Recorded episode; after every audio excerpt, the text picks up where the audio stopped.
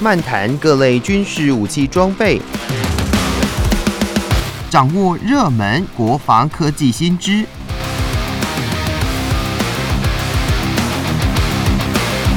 军武说早安，陪您一起领略国防知识力量。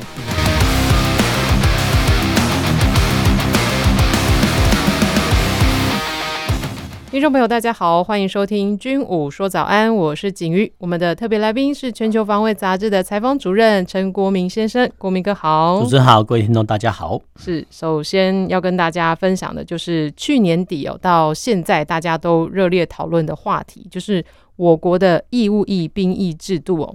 那国防部呢，也在一月五号也特别召开记者会，详细的对外说明大家关注的。强化全民国防兵力结构调整方案，这义务役役期将会从一百一十三年的一月一号起恢复为一年，是征集九十四年次一月一号之后出生的役男，这个也是包含了一月一号出生的。那不仅是将强化训练内容以及量能，那提高役男的薪资，以及透过修法来推动服役年资衔接劳退制度。并且演绎让役男能够顺利的接轨职涯，让服役来更具有弹性跟意义哦。呃，服兵役就是大家说是男孩转变成男人的过程。那这未来役期从四个月调整回复为一年的话，那我想这我们国家的国防兵力哦也会相对的强化啦。那我们首先呢，在台湾的这个兵役制度上来说，这些年来。呃，有哪一些的变化哦？那是不是有参考到呃其他邻近的国家的一些兵役制度来进行调整呢？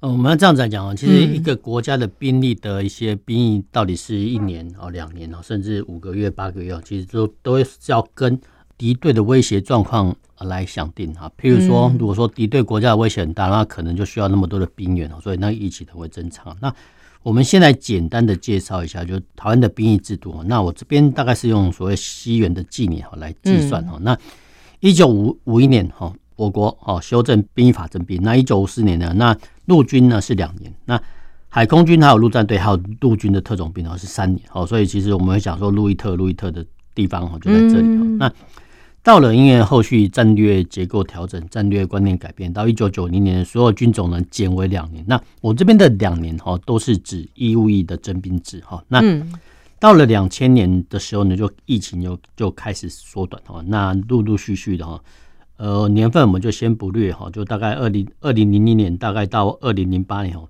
呃，疫情呢哦，分别从一年十个月、一年八个月、六个月、四个月到一年两个月，到二零零八年。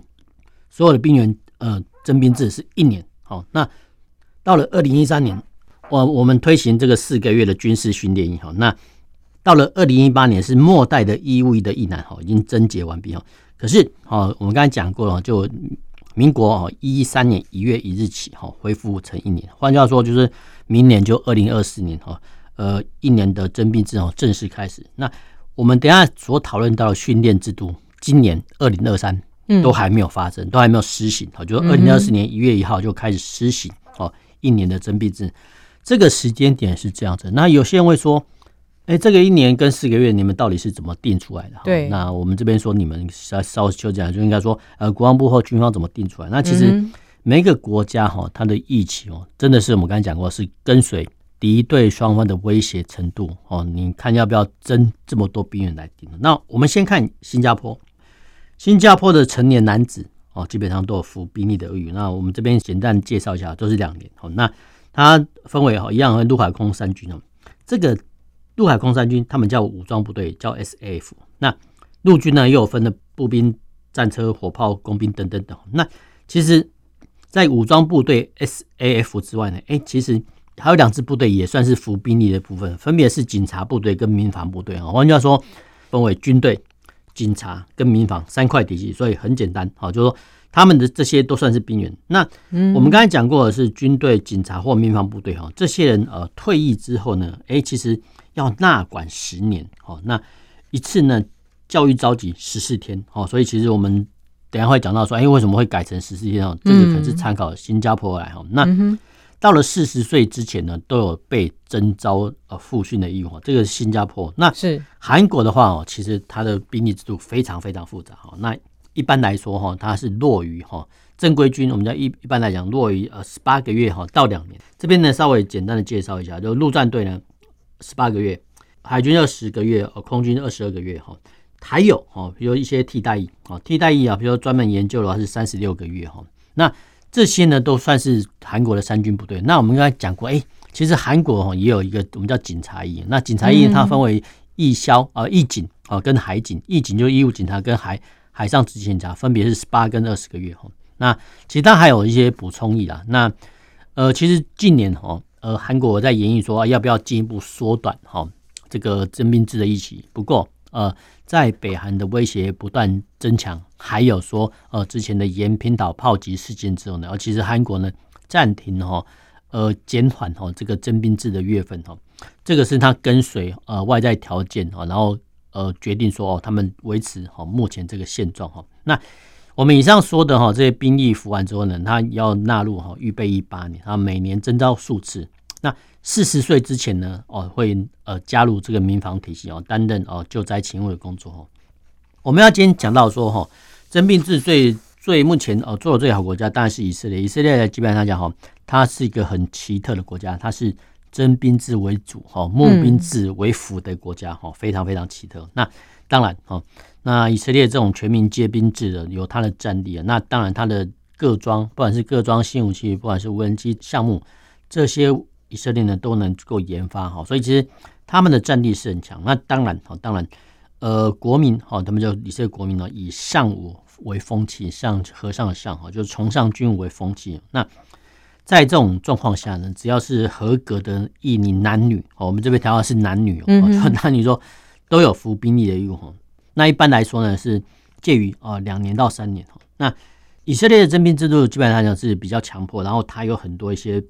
义务通知，譬如说，十七岁的时候呢，国家就开始哦填表登记哦，你就必须呃按表申报就对了哈。然后十八岁呢就开始寄发征集的通知书。那后续呢，不管是体检啊，甚至连驾照什么的，他们都会做一个严格考核。那有些人会说哈，为什么要呃去讨论驾照哈？其实呃以色列兵役制度啊，他们已经想到说，哎，未来哈这个兵员进来之后呢，你们呃当做培训哦，驾驶兵或驾驶专长的兵种，所以他会做的。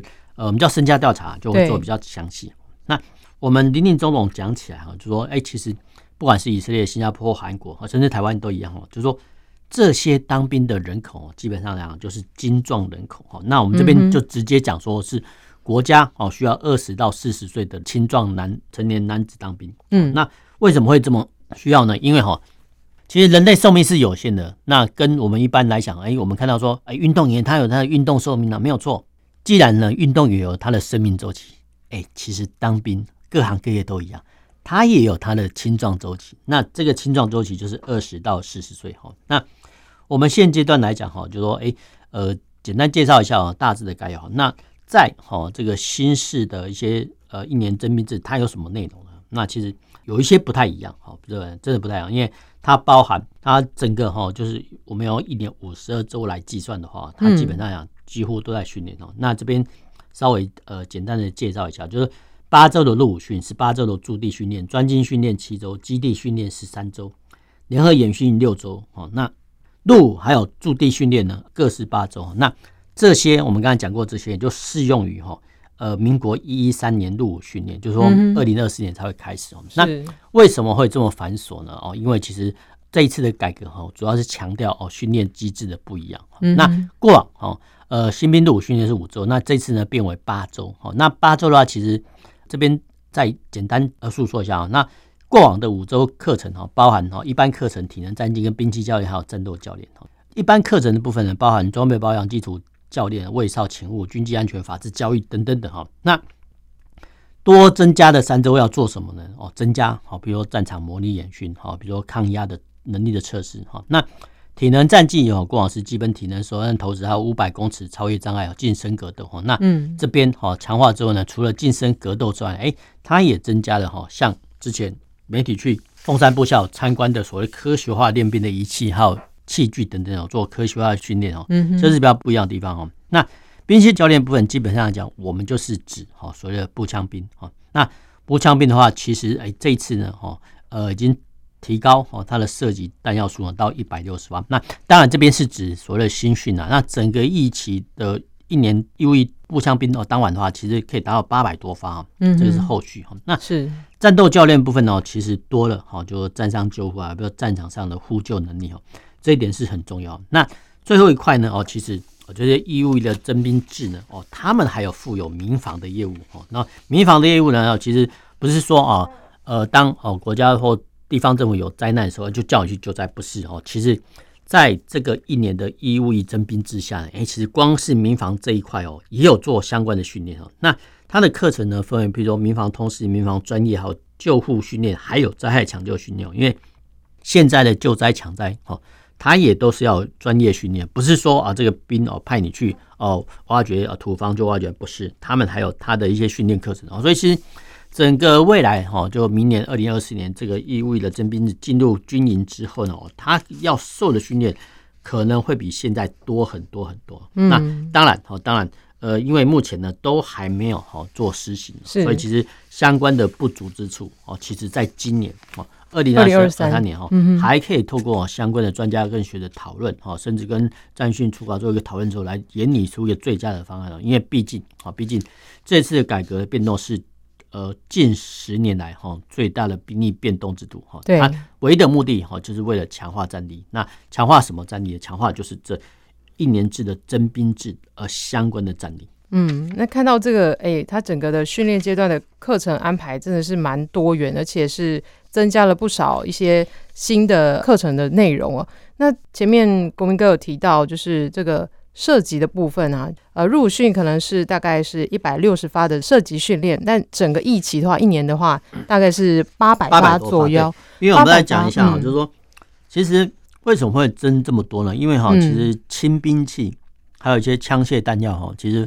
台湾能够生产，台湾能够生产，就是说，其实子弹被生产之后呢，如果说打不完，比如说年度用演训哈，假设哈，这边都假设啊，哦，一个人的一年的进训量啊是一百发好了哈，那呃未来呢提高到八百发哦，假设哈有人会说弹药量够不够呢？基本上讲绝对是够，那绝对够。那一些评论就说啊，这些耗用的子弹数能够培养射手的技能呢？那基本上来讲真的可以哦，因为其实哦有有有些士兵啊，就是说你在教怎么样。教他射击技巧啊，如何摆姿势等等哦，他就是打不好。但是你多给他几发子弹，哎、欸，他就自然而然可以呃练得纯熟了哈。那再加上哦，如果说假设哈年度的配副量没有用完的时候呢，一样哈又会缴库。那其实呃这个其实也会增加弹药库的库存压力啊。所以其实能够在哈。一年的进训量把它打完的话，当然是最好能够打完。那对，当然哦，我们也不是说让这些呃子弹呢就浪费，其实不是，就是说要透过哈这不断的大量射击磨练哈每个步枪兵的射击技巧。至少虽然说没有到特等射手境界啊，但是至少哈最基本的一些射击的呃成绩啊要出来。我觉得这个不这个方面的改动是跟以前不太一样了，因为其实呃过往哦不瞒各位听众知道，其实。大部分的我们的意男哈，能够在他的预期之内哦，涉及到实际的子弹数目，说真的是非常非常的稀少哈，少到可能呃，甚至哈一百发内都数得出来哈，这个还只是乐观的。那提高或增加哈这些子弹数哈，对呃一些射手的培养哦，基本上来讲是不无坏处了。那再加上哦，我们这些子弹哦，基本上我们都能够自制，所以其实这方面呢，倒不是像精密武器哦那么成问题。但是我是在想说，是不是也也是跟随着这种我们的国际情势的紧张，想要再增加更多基本能力是具备的这些射手？呃，其实。陆军来讲哈，其实他步兵有分啊，比如说一般的射手，还有特等射手。那比较高阶的，就所谓狙击手。所以其实之前哦，国防部的一些长官哦，他有说，哎，如果说这个一男呃射击成绩好之后，未来哈不排除哈进入啊这个受狙击训哦。他的用意就在这里，因为其实射击哦不是说哦你摆了几个姿势，然后射击啊，比如说一千发射就变成了一些特等射手或狙击手，其实并不尽然哦。因为我们刚才讲过哈，有些人哈他不想听理论哈，但是你给他。一把枪，或者说多几发子弹射击，他就会能熟能生巧。那其实一般人哦也是一样，就是说你只要给他多一些实弹射击的机会哦，他自然而然哦就会去抓到他的诀窍哈。除非哦，除非这个来源的呃单兵哈，他不太想学习，否则的话，一般正常人哈，其实你只要给他哈多一些子弹，多一些实弹射击机会哦，它的射击技巧跟射击命中率会有所增长。那当然了，有些人会说啊，这个步枪兵增长这个射击率哈，对我们有什么帮助啊？其实，呃，我们要换一个角度来讲啊，正是因为哈，呃，连哈步枪兵的射击姿势、射击命中度都这么高。何况我们其他部队的战备率啊，所以其实这也是另外一个程度的一个贺阻作用啊。那当然，虽然说这个贺阻力量可能比较小了一点的，不过还是可以向外界证明说，哦，原来哦，经过这个一起改革之后呢，哎，这些步枪兵呢，哦，至少是一个可用之兵，那至少会降低哈敌人来犯的意愿。好，分享到这里，听首歌曲，再回到节目中。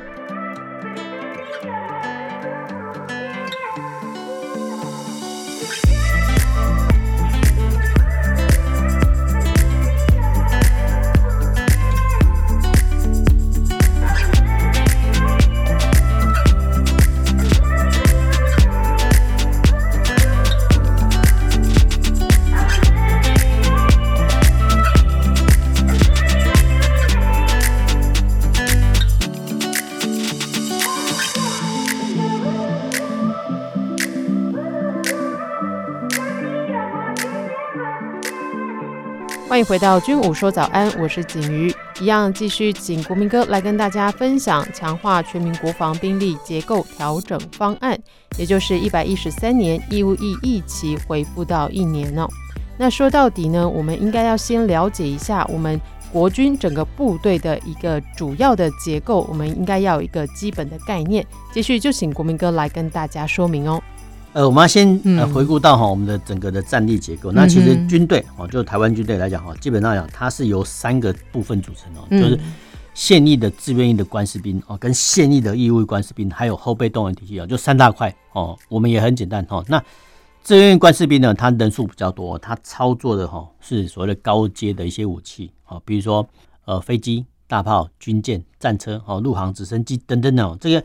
比较高专业的哈，基本上就是志愿役的官士兵来操作。那义务役官士兵会恢复到一年之后呢，哈，他主要是担任陆军。哈，那陆军部队有很多种。那基本上来讲，它是以步枪兵哦作为最有战力的代表。那这些义务役跟志愿役哈，呃，他们在服役完之后呢，哦，一样哦，就是根据官士兵年龄不一样哦，他在比如说四十岁、五十五岁之前呢，都有受到征召的义务。哈，那这个叫做纳入后备动员体系。哈，那我们回想到说，哎，我们刚才讲过说介绍啊，其实，在这一份的说帖之中哈，也介绍说，哎，其实我们有主战部队跟所谓的守备部队哈。那嗯，主主战部队呢是以呃志愿役的官士兵为主啊，那守备部队呢是以义务役的官士兵为主哈。现阶段来讲哈，其实当时候呢，因为可能没有在第一时间说明了，居然造成外界说啊。这个万一哦，战争来临的时候呢，哎，这个守备部队呢往前推到第一线，结果主战部队呢在第二线啊、呃、看好戏，其实并不尽然哦。嗯、因为我们刚才讲过，就是说主战部队呢是操作海空军的机跟舰哈，甚至所谓陆航直升机哈，还有比如说防空飞弹指挥部。那这些自愿意的官士兵所操作的机舰啊，甚至飞弹哦，嗯，它的训练时程哦，基本上来讲都是很长哦。那我们以海军舰艇兵来讲哦，通常哦。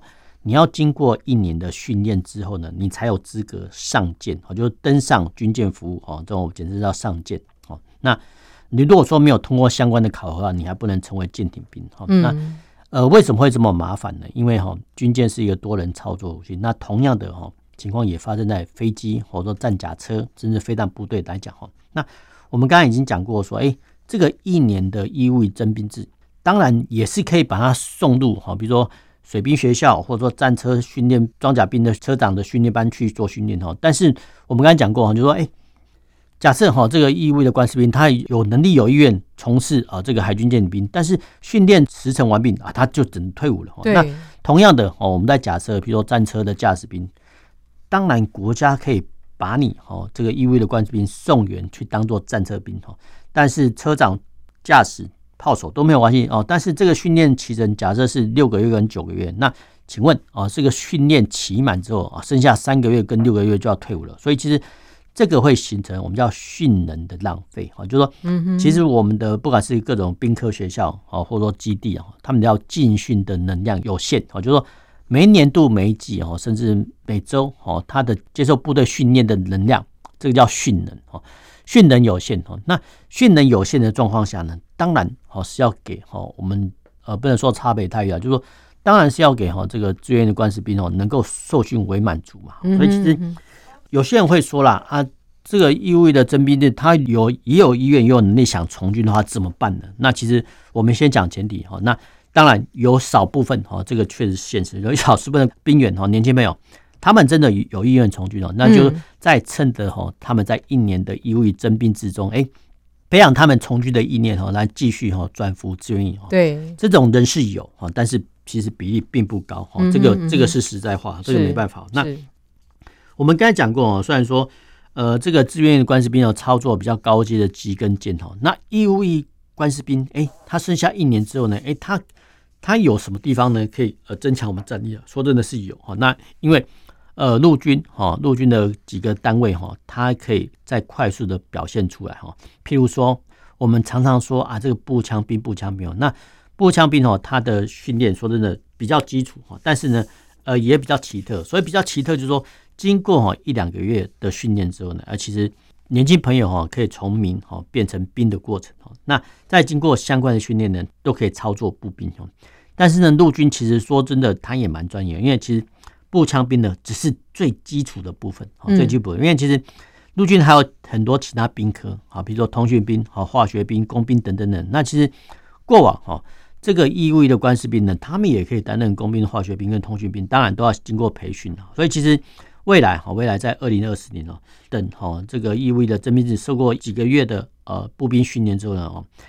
有部分的人士哦，可以按照他的意愿哦，呃，进入哈这种专精学校，所谓专精训练。因为通讯哈也是要训练他们。那训练完之后呢，虽然说哈他的预期哦可能是要三到四个月，但是呢这些呢都是可用之兵哦。所以其实呃如果说要成为陆军的专业士兵哦，当然陆军呢会在呃分别予以施与其他的专业训练哦。那如果说呢不想哈呃接受专业训练哦，那必须要就成为一个步枪兵哦。那步枪兵的话，其实他的战场在哪里？哦，当然不是在城镇哦，就在滩南。所以其实，在战时哈，在战时啊，当然海空军呢，机跟舰呢，他们都在外海哈，或者说远距离作战哈。那陆军啊，基于守土有责，所以其实他会在哈几个地方哦哦，我们叫摆兵列阵啊，比如说滩南县啊，比如城镇哈，这个都是军事上的常理哈。那当然哈，呃，有些呃之前有些这个新闻出来之后，有些评论会说啊。这个类似台积电这种地方呢，要不要派员去驻守？那其实，呃，类似哈，这个台积电哈，这个重要的节点来讲哈，这个叫所谓的基础关键设施哈。那基础关键设施的防护呢，哦，可能就不是哈陆军单位所能涵盖的哈。这个必须讲清楚哈，因为假设哈对方呢要发动哈对这种工业区啦或所谓关键基础设施的攻击的时候，他们最有效的方式当然是动用所谓的。弹道飞弹啊，或者巡弋飞弹哈，那巡弋飞弹或弹道飞弹的防护啦，都不是呃陆军这个军种所能所长哈。所以其实当然哦，陆军在战时的时候呢，会抢占哦各重要的交通节点哦，这个是事实。然后呢，也会呃分批啊，比如进驻哦重要的城镇去驻守，然后呢配合啊后续的机动打击部队去反击哦，这个都是军事上的常理哈。那当然哦，有些人会说那个。台积电呢、啊，会护国神山是不是重要的节点？嗯嗯，当然是重要的节点。对，不过假设哦，这些基础关键设施啊被迫害了哈，哦，不只是台积电呐啊，比如说水力发电厂啊，呃，甚至变电所等等的哈。那陆军所能做的呢，就大概是对付哦轻装的，比如说空降敌兵啊，或者说。潜伏在国内的一些反叛分子哦，那至于说相关的机具的抢修、维护、修补等等等，还是必须要透过哈专业的人士哈去解决哈。譬如说啊，我们的电力公司或水利公司去修修复。那部队呢，最多哦只能担任哈外围的警戒哦，甚至安排路障，防止哦敌军再深入哈。这个是陆军所能做得到的。那经过这么多的改革哈，那当然我们也是必须要哈说一些强化的建议哈。那所谓强化的建议就是说。呃，现代的战争呢，呃，靠的是所谓的联合作战。所以联合作战的话，其实相关部队的一些通讯设备哦，基本上来讲，可能都必须要再做增加或更完善哦。因为呃，不只是本军哦可以联络哦，陆军的单位也可以跟啊其他单位做呃平行的联系哦，可以得到更多的战争资源哦来做挹注哦。这是一个好事。那第一个，第一个要建议的是说，呃，既然哦训练的期程这么长，那不妨啊不妨多增加一些哦在户外研训的课程，因为我们刚才讲过，就是说教官哈可以在新兵中心啊教好这个呃年轻朋友怎么样设计，怎么设计，但是你多几发子弹让他设计，他自然而然哈他就会抓到诀窍。那同样的，我们刚才讲过哈，步兵的决战场地可能在滩岸城镇哦，那不妨哈在未来他在整个一年的一期中哦安排几场。真的就是户外哈做演习跟练习，嗯，是的哈去抢占哈部分的城镇哈或者说关键要点哈，因为你多做点实兵演练的话呢，哦总比哦在驻地啊或者说营区内啊做驻地兵推或者纸上呃推演哦来的适当哈，因为地形地物地貌是会改变的，嗯，而且呢人类哈单兵呢在面临这个战场的急迫性哈的压力。跟你室内课程是完全模拟不出来的，所以其实未来哈不妨哈多增加哈无线电设备，那当然哦建制的数据呢也要跟着增加，然后最重要的是多几场去户外实际演习的机会哈，让关士兵在他一年的役期中哦回忆到说哦原来我在几年几月哦确实有到某个滩岸某个城镇哦去做演练啊，那这些滩岸城镇很可能就是未来。敌军来犯的时候呢，我必须据守的一些地方哦，所以我觉得，呃，让一年的义务官士兵呢有这种回忆，嗯，这个是一个不错的做法。嗯，没错，因为刚刚国民哥也提到，就是像我们的新制教招也是有让招员实地的去。哎，像是有行军啊，行军了好几天这样，让这些招员能够实际的去现地去体验，这是非常重要的。那当然了，大家也不希望战争发生啊，所以我们呢，就是必须要先预先做好准备。那新的兵役制度呢，也将在一百一十三年正式的上路。还有我们这一年的时间，大家可以再好好的讨论，让这整个制度更加的完善哦。好，那今天的军武说早安就跟大家分享到这里，也谢谢国民哥。那我们下周同一时间再见喽，拜拜。